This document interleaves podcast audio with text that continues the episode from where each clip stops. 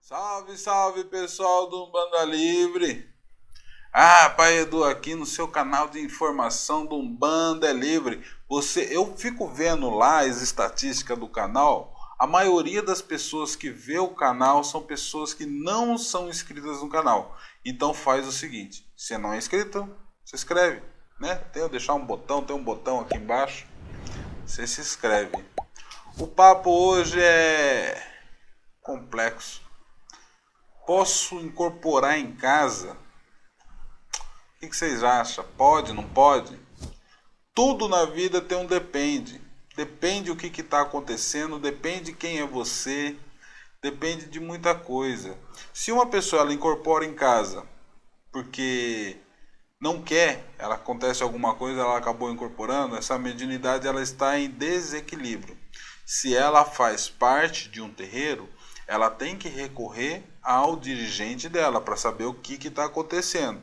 Se é uma entidade mesmo que está manifestando, ou se é um obsessor, ou se é uma quiumba, que às vezes a quiumba ela manifesta, ela dá até nome né, de entidade. E eu acho complicada essa outra parte, né? Porque isso pode confundir muitas pessoas. Né? Isso no caso da pessoa que já está dentro de um terreiro né, de umbanda. Você que manifestou e não está no terreiro de umbanda, o que, que eu posso dizer para você? Manifestou entidade, isso acontece, gente.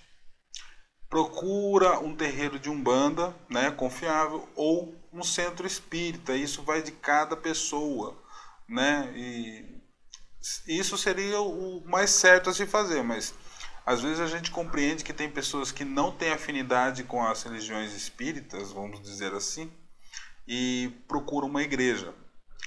Bom, a igreja ela também resolve isso, né? Mas ela não vai trabalhar sua mediunidade, porque sua mediunidade ela tem que ser ou teria que ser, caso você quisesse, ser desenvolvida para o uso do bem, né? Caso você queira fazer o bem, porque dá para desenvolver para fazer maldade também. Não vamos é, ignorar essa parte. Bom, esse é um dos casos. Agora, se você já trabalha na Umbanda, já tem bastante tempo em desenvolvimento, às vezes, por algumas coisas, algumas questões, algumas entidades ela podem passar dentro de casa. E dependendo de quem é você, se você trabalhou o seu conceito moral, né, a sua, é, o seu, no seu desenvolvimento, você trabalhou certinho, você é uma pessoa que tem comprometimento, não tem, tra não tem problema na Umbanda, não é uma pessoa é, que leva a Umbanda no oba-oba, né? é, fei, tem, tem feito a sua reforma íntima. Eu, eu, não gosto muito dessa palavra reforma íntima porque quando a gente tira ela do contexto a gente coloca num nível meio proibicionista e tal. Mas é, a sua reforma pessoal, né, vamos dizer assim, dentro das suas possibilidades, é, uma entidade ela pode sim vir e passar na, na sua casa por algum motivo né? Aí precisa saber. Geralmente é para dar um aviso muito urgente, né? Para falar alguma coisa muito importante para vocês.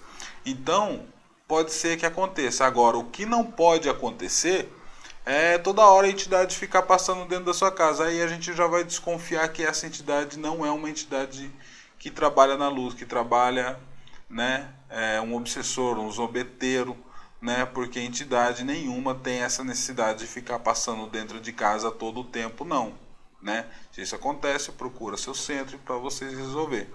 Mas cada caso é um caso, nesses casos que eu falei, e se você trabalha, tem um trabalho sério, pode ser sim que a sua entidade venha passar. Não segure ela dentro da sua casa, pode deixar passar, né? Não tem problema nenhum. Mas é aquilo, né? Vamos tem que ter coerência no que essa entidade vai fazer, no trabalho que ela vai fazer, no que, que ela vai falar. Passar para falar bobeira, isso não é entidade. Pode ser animismo da sua pessoa, né? Pode, você pode acreditar que tá, mas não tá, né? Então, é necessário é, fazer a crítica, né? Ao a autocrítica nessas questões aí, ok? É, esse é o recado que eu queria dar para vocês hoje. Um abraço a todos tchau.